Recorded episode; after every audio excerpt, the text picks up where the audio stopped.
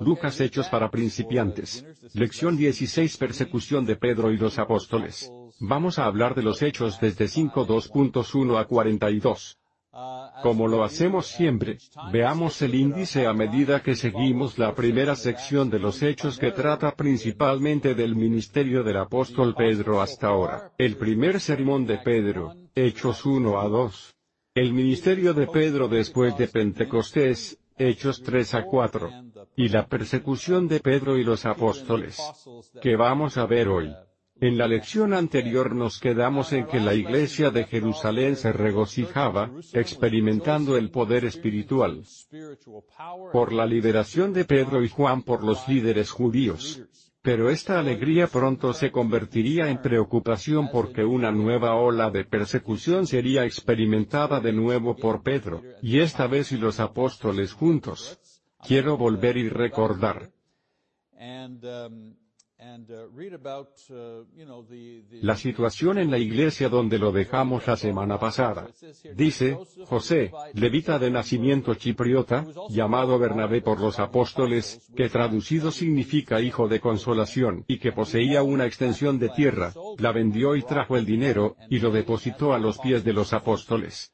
Volvemos atrás y leemos sobre la alegría y el impulso espiritual de la iglesia experimentado como resultado de lo de Pedro.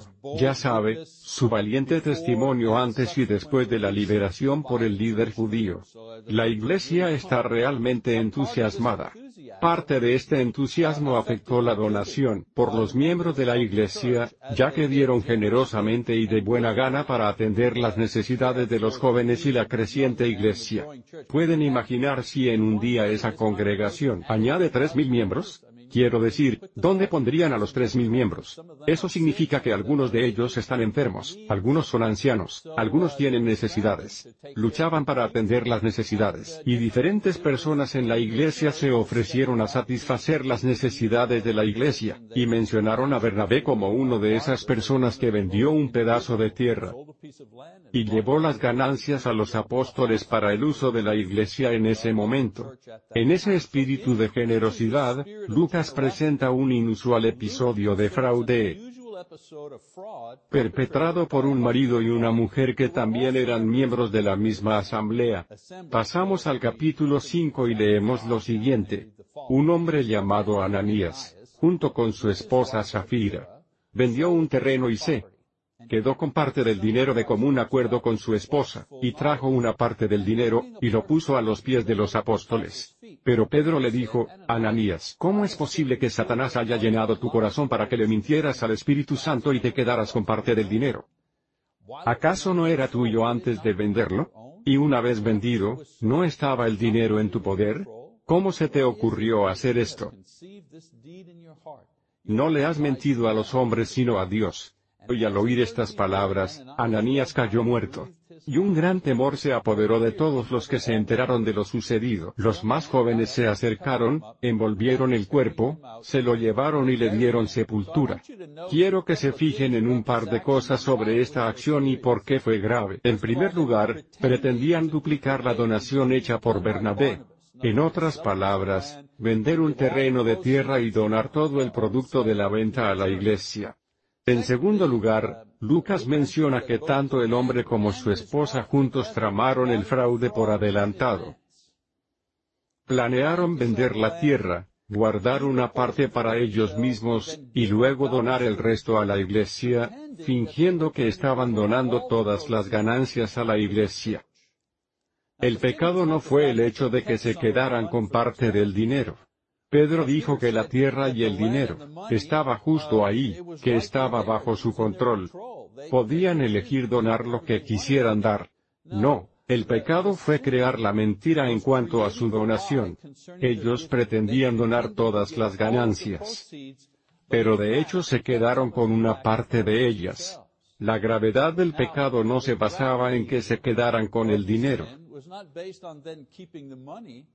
sino, como dice Pedro, creer que podrían mentir al Espíritu Santo, y creer que se escaparían con este tipo de fraude.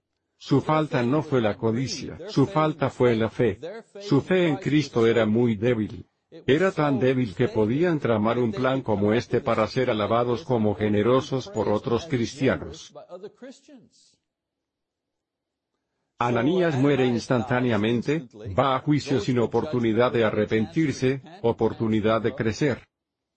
Noten que el efecto en la iglesia ya no es el entusiasmo o el poder espiritual sino el miedo, miedo por lo que acaba de pasar antes de ellos, y posiblemente miedo mientras buscan en sus corazones y acciones por signos de avaricia e insinceridad. ¿No es eso lo que pasa? De nuevo, sigo volviendo a esta idea. Es muy humana. Algo le pasa a alguien en la iglesia o lo que sea, y pensamos en nosotros mismos, oh, Vaya. Me pregunto si ese era yo. Y da lugar a mucha introspección. Sigamos leyendo. El versículo 7 dice, unas tres horas más tarde entró la esposa, sin saber lo que había pasado. Y Pedro le preguntó, dime, ¿vendieron la tierra por tal o cual precio? Y ella dijo, sí, ese era el precio. Entonces Pedro le dijo, ¿por qué se han puesto de acuerdo para poner a prueba? Al Espíritu del Señor, mira, los que sepultaron a tu esposo acaban de regresar y ahora te llevarán a ti. En ese mismo instante ella cayó muerta.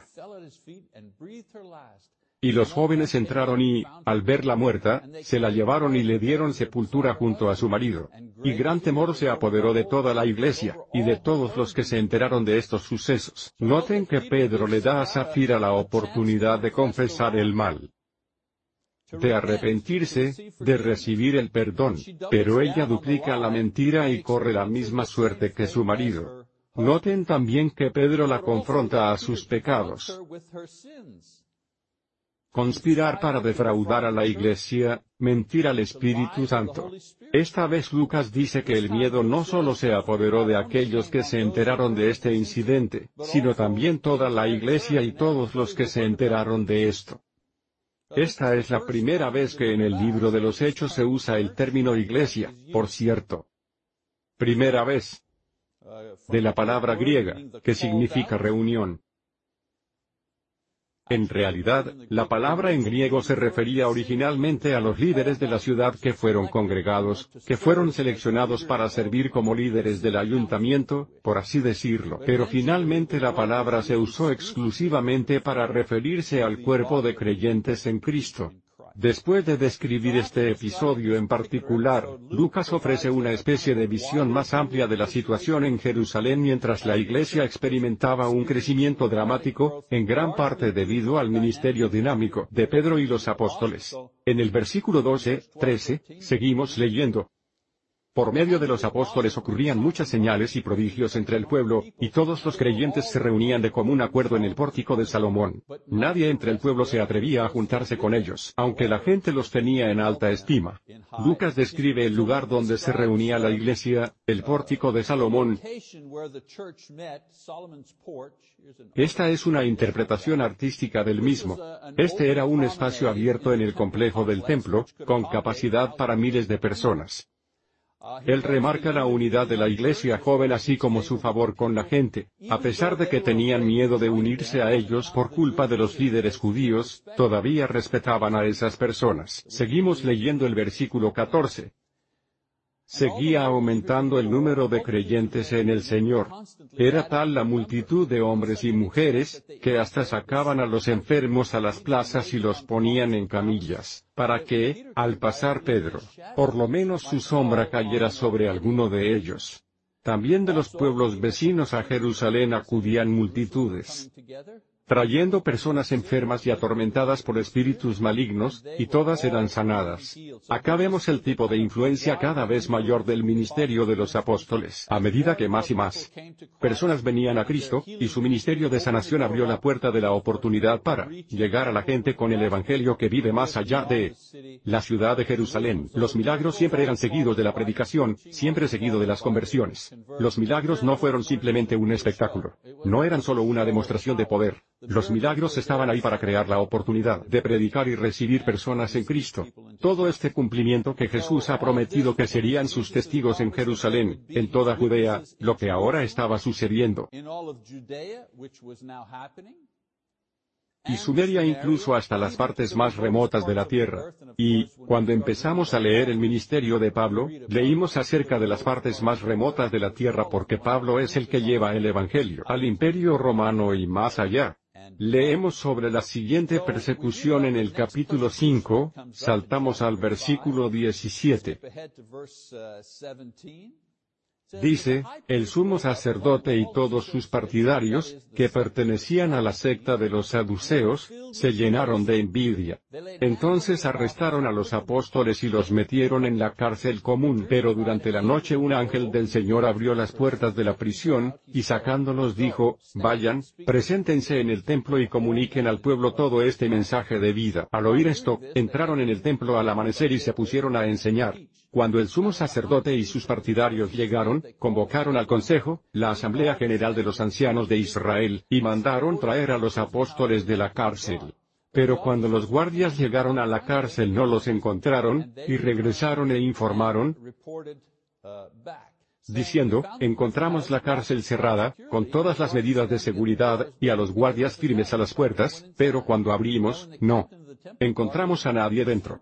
Al oírlo, el capitán de la guardia del templo y los jefes de los sacerdotes se quedaron perplejos, preguntándose en qué terminaría todo esto. En esto, se presentó alguien que les informó, los hombres que metieron en la cárcel están en el templo y siguen enseñando al pueblo. Habían sido arrestados antes en el capítulo 4 de Hechos. Y les advirtieron que no predicaran acerca de Cristo. A medida que más y más personas se convertían y se reunían en el área del templo, los líderes no solo estaban celosos, sino temerosos de que este movimiento amenazara su propia estabilidad. Eh, estos hombres tienen más seguidores que nosotros. Después de esto, la primera vez, fueron liberados por los líderes judíos con una advertencia. Pero esta vez son liberados milagrosamente por un ángel. Y les dijo que siguieran predicando en el área del templo. La última vez solo arrestaron a un par de apóstoles, esta vez los arrestan a todos. Cuando el líder mandó a buscarlos los guardias no solo informan que se han ido, sino que los apóstoles habían vuelto al templo para predicar. ¿Cómo de desafiante es eso? Vamos con el tercer arresto, tres veces. Veremos un tercer arresto. El versículo 26, dice, fue entonces el capitán con sus guardias y trajo a los apóstoles. Sin recurrir a la fuerza, porque temían ser apedreados por la gente. Los llevaron ante el consejo, y el sumo sacerdote los interrogó, diciendo, les hemos prohibido terminantemente enseñar en ese nombre, y, sin embargo, ustedes han llenado a Jerusalén con sus enseñanzas, y se han propuesto echarnos la culpa a nosotros de la muerte de ese hombre. Pero Pedro y los apóstoles respondieron, debemos obedecer a Dios antes que a los hombres. El Dios de nuestros antepasados resucitó a Jesús, a quien ustedes han dado muerte colgándolo en una cruz. Él es aquel a quien Dios exaltó a su diestra como príncipe y salvador, para que diera a Israel arrepentimiento y perdón de pecados. Y nosotros somos testigos de estos acontecimientos, y también lo es el Espíritu Santo, que Dios ha dado a quienes le obedecen. Son los eventos de Pedro. Lo arrestan una vez más, con cuidado esta vez, por temor a la gente, y los llevan ante los líderes judíos para ser interrogados una vez más. En su primer interrogatorio, los líderes querían saber con qué autoridad hacen estas cosas. En otras palabras, predicar a Cristo, sanar, ¿qué autoridad tienes? Y en ese momento, Pedro respondió la primera vez. Contesta, lo hacemos por la autoridad de Jesús. Y recuerden, ese Jesús que ustedes crucificaron. Y les recuerdo que Dios lo resucitó de entre los muertos. Y la conclusión es que Él es el Mesías, según la profecía. Y luego Pedro cita la escritura del Antiguo Testamento, la piedra rechazada por los constructores se ha convertido en la piedra angular. Esa es una profecía mesiánica. Y luego termina, esta es su primera defensa, termina, y Él es el único Salvador de los hombres, porque no hay otro nombre bajo el cielo dado a los hombres en el cual podamos ser salvos, Hechos las 4 y 12. Esta vez, su tono es diferente. Es casi autodefensivo. Me refiero a los líderes, los líderes judíos. Dicen, ¿por qué siguen haciendo esto? Predicar y sanar. ¿Quieren cargarnos con la culpa de la muerte de Jesús? Ya no dicen, ¿quiénes se creen que son? ¿Quién les dio esta autoridad? ¿Saben quiénes somos? Nosotros somos los que mandamos, no ustedes. Esa fue la primera vez. Esta vez ya no es así. Es como, eh, nos van a causar problemas. Estaban siendo poco sinceros ya que sabían exactamente lo que habían hecho para obligar a Pilatos a ejecutar a Jesús. ¿Se dan cuenta de que ni siquiera mencionan su nombre? Van a traer la culpa de la sangre de este hombre, no la sangre de Jesús, ni siquiera lo respetan pronunciando su nombre, solo lo llaman el hombre, Jesús. Que es una forma de decirnos a nosotros los lectores, que todavía no creían. Era solo un hombre. Imaginen, ante todos esos milagros que son innegables por parte de estos pescadores ordinarios, todavía se negaban a creer. La respuesta de Pedro repite algunos de los puntos que les hizo la última vez que lo interrogaron. Esta vez, dice que el poder de enseñanza y curación es de Dios. Dice que fueron los líderes los que dieron muerte a Jesús. Este pecado es de ellos. Ellos dicen, eh, vas a echarnos la culpa de la sangre de este hombre sobre nuestra cabeza. Y Pedro dice, sí, eso es, porque ahí es donde pertenece. Ustedes fueron los tipos que lo hicieron. Y luego dice, Dios, sin embargo, levantó a Jesús. Y en este punto, Pedro añade más razones a su respuesta. Dice, Jesús está ahora en el cielo, ocupando un lugar de autoridad y poder a la derecha de Dios. Irónicamente, si son culpables, Jesús es el único que ellos, como judíos, pueden pedirle perdón, al que mataron. ¿Ven el aprieto en el que están estos líderes?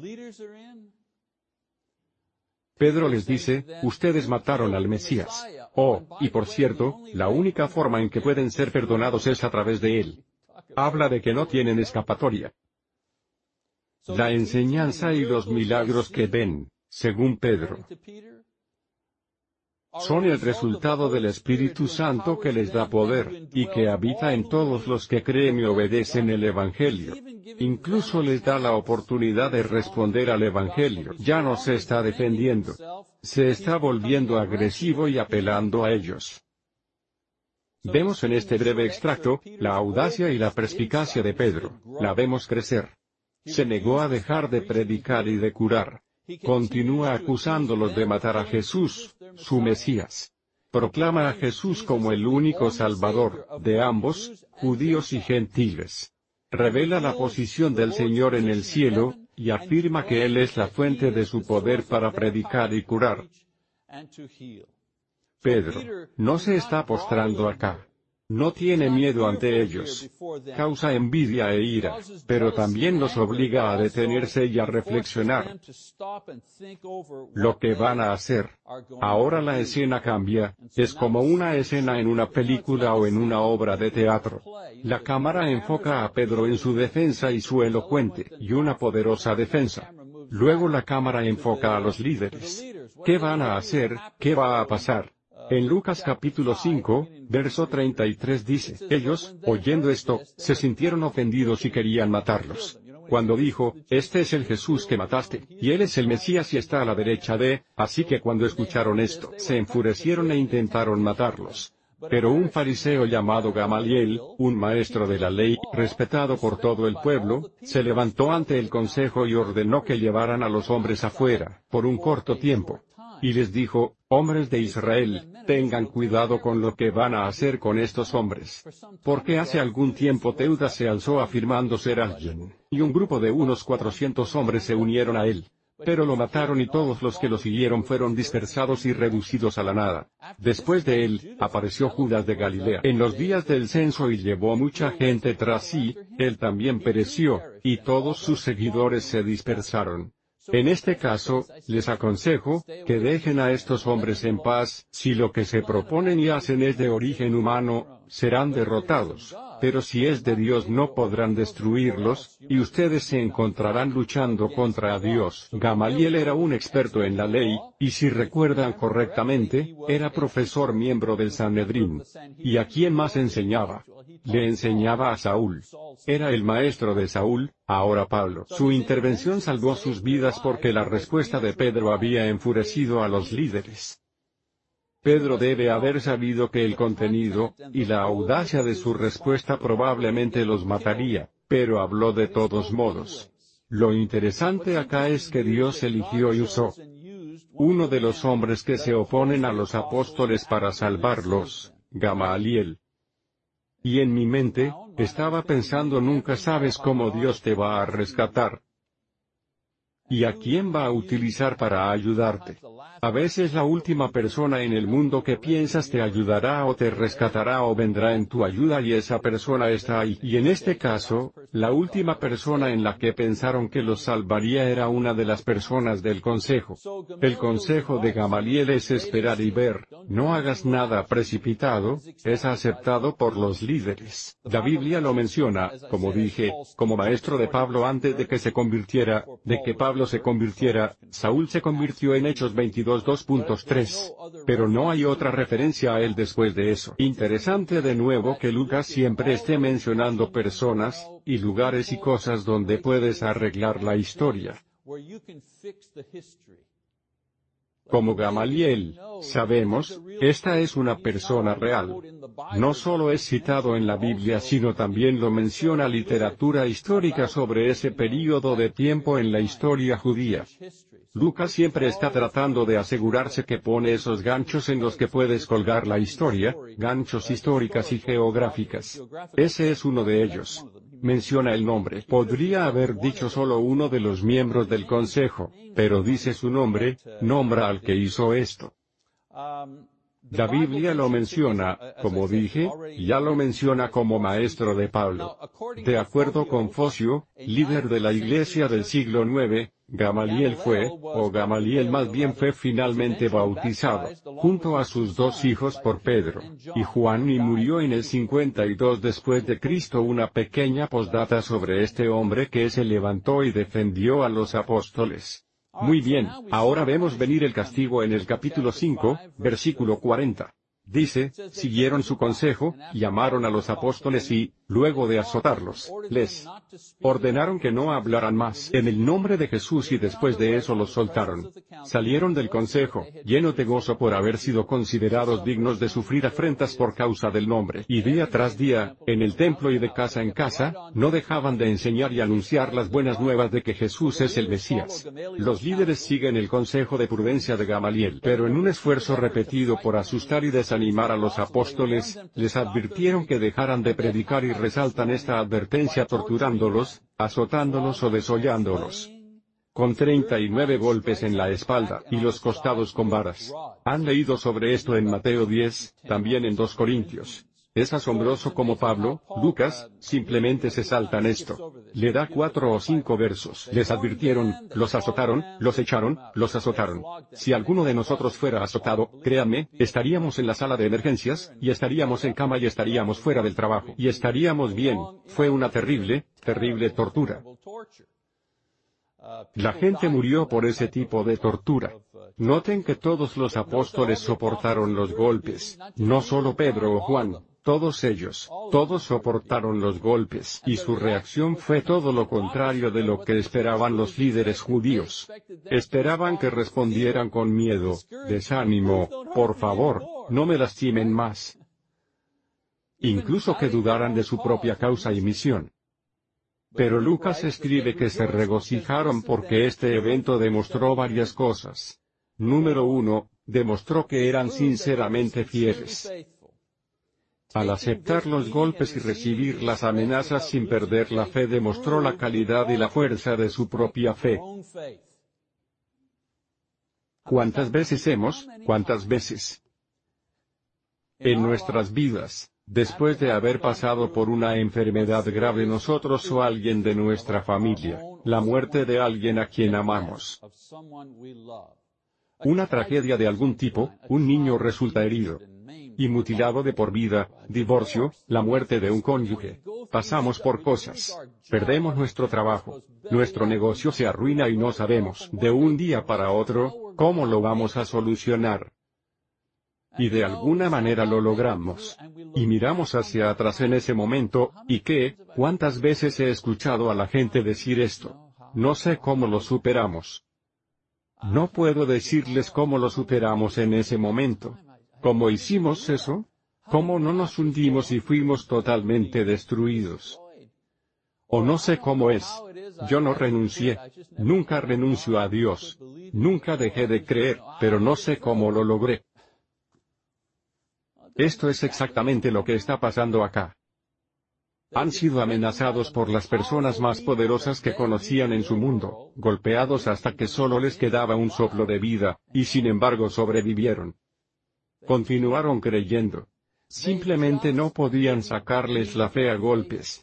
¿Y no es eso lo que sucede a veces en nuestras vidas? El mundo y Satanás simplemente no pueden asustar ni vencer o destruirnos o ahuyentar nuestra fe. Es casi como si le dijeran, bueno, puedes seguir golpeando. Puedes seguir golpeándome si quieres, pero lo siento, nunca serás capaz de sacarme la fe a golpes. También podrías matarme. Y esta es la sensación que tienen, algo con lo que podamos relacionarnos. También demostró la seguridad de palabra y promesa de Jesús. ¿Qué dijo Jesús en Mateo? Miren, yo les envío como ovejas en medio de lobos. Sean astutos como serpientes e inocentes como palomas, pero cuídense de los hombres, porque les entregarán, ¿dónde? A los tribunales y les azotarán en sus sinagogas. Lo que significa que serás golpeado por tus propios hermanos, los judíos.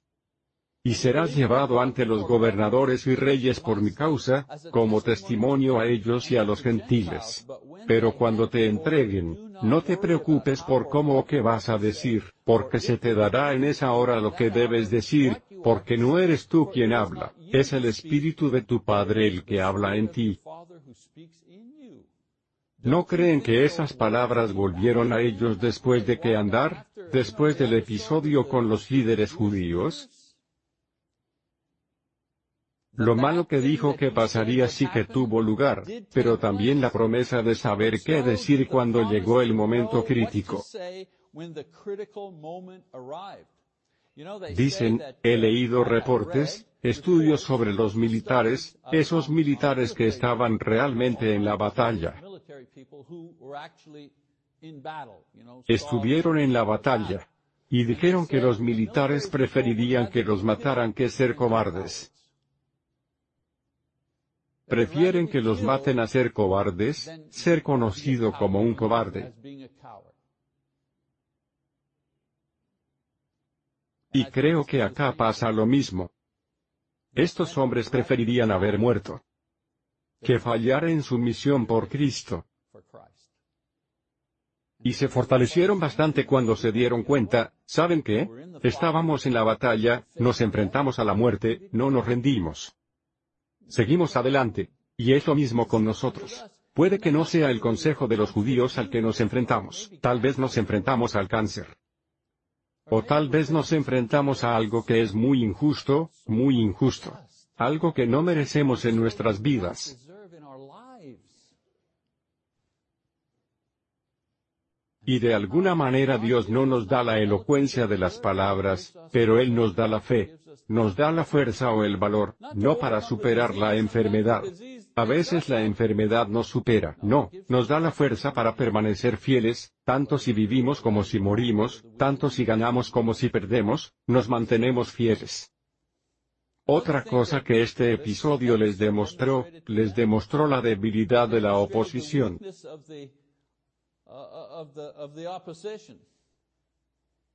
Pedro había hablado dos veces ante los líderes judíos y las dos veces no tuvieron respuesta, ningún argumento en contra de su predicación del Evangelio. Estos supuestos maestros, sabios, líderes de Israel, no tuvieron respuesta a las acusaciones y proclamaciones de un humilde pescador de Galilea, sin entrenamiento. Y Dios los consideró lo suficientemente dignos o fieles para sufrir por el nombre de Cristo. Consideraba su fe lo suficientemente fuerte como para permitirles sufrir, sabiendo que su fe no se rompería. Y dice, Dios no nos dará más de lo que podamos soportar. Eso no es algo físico. No, no nos dará más de lo que podamos soportar sin perder nuestra fe. Ese es el punto de ruptura. El punto de ruptura no es cuando empiezas a llorar. No puedo soportarlo más. No es el punto de ruptura. El punto de ruptura es que ya no creo en Dios. Ese es el punto de ruptura. Y Dios promete, no permitiré que el malvado te haga algo que rompa tu fe. No invitaron al rechazo y violencia, pero cuando sucedió por su fe, se les aseguró plenamente que seguían el ejemplo de Jesús que también sufrió por cumplir la voluntad de Dios. Los golpes fueron administrados en presencia del Sanedrín, los líderes judíos, la alegre reacción de los apóstoles debe haber sido inquietante para estos hombres que los miran. ¿Qué tenemos que hacer con estos tipos para que renuncien? Casi los matamos a golpes y se están regocijando. Lucas termina esta sección señalando un nuevo elemento en el desarrollo de la iglesia primitiva. Y eso es la enseñanza y la predicación casa por casa. Esto se hizo probablemente por dos razones. Primero, la congregación se estaba haciendo muy grande para ministrar, para reunirse en un solo lugar. Eran miles de personas. Finalmente, lo crean o no, se llega a un punto en el que una iglesia se hace demasiado grande para ministrar. Esos 20.000 miembros de las iglesias, quiero decir, son, son corporaciones. Y en general la forma en que las grandes iglesias operan es que se dividen en más pequeñas, hay iglesias muy pequeñas integradas en una. Este era el problema se estaba volviendo difícil de manejar. Y en segundo lugar, evitar la creciente oposición de los líderes judíos que controlan el área del templo donde se reunía la iglesia. Quiero decir, imaginen, ir a la Basílica de San Pedro, en Roma, y empezar a tener estudios bíblicos allí. Y empiezan a hacer estudios bíblicos, y nosotros empezamos a bajar al río, y bautizamos a la gente y luego los traemos de vuelta a la Basílica de San Pedro. No estoy faltando al respeto a la Basílica de San Pedro, pero imagínense que pasara algo así, al final, el sacerdote o el obispo a cargo de esa área diría, ¿quiénes son ustedes? ¿Qué hacen acá? Esto es más o menos lo que pasa en el área del templo. Comienzan a ser perturbadores, son demasiados. Muy bien, un par de lecciones de este pasaje en particular. Lección número uno, Dios lo sabe. Sé que eso es. Todos ustedes lo saben, pero Dios lo sabe. Pedro conocía el engaño de Ananías y Zafira porque le fue revelado, ¿cómo? Por el Espíritu de Dios. Es asombroso cómo los creyentes que deberían tener juicio creen que pueden ocultar sus pecados o motivaciones a Dios. Al final, no son nuestros cónyuges o amigos o incluso a nosotros mismos que nos juzgarán, es el Dios omnisciente el que nos juzgará. ¿Qué dice? Pero yo les digo que de toda palabra ociosa que hablen los hombres, de ella darán cuenta en el día del juicio. Eso es algo que da mucho miedo. Dios lo sabe. Él lo sabe todo, para bien o para mal. Recuerda, para bien, Él lo sabe todo para el bien, pero también lo sabe todo para mal. Lección número 2. Siempre hay un costo. Lucas escribe que muchos se convertían en cristianos, pero la mayoría de la gente, aunque los respetaban, no se unían a ellos. Quiero decir, es bueno que los respetaran, pero el respeto no te salva ni perdona tus pecados. La fe y la obediencia, eso es lo que te perdona. Eso es lo que te salva. Aunque esta gente respetaba la sinceridad, y la espiritualidad y la bondad de los discípulos, no pagarían el precio.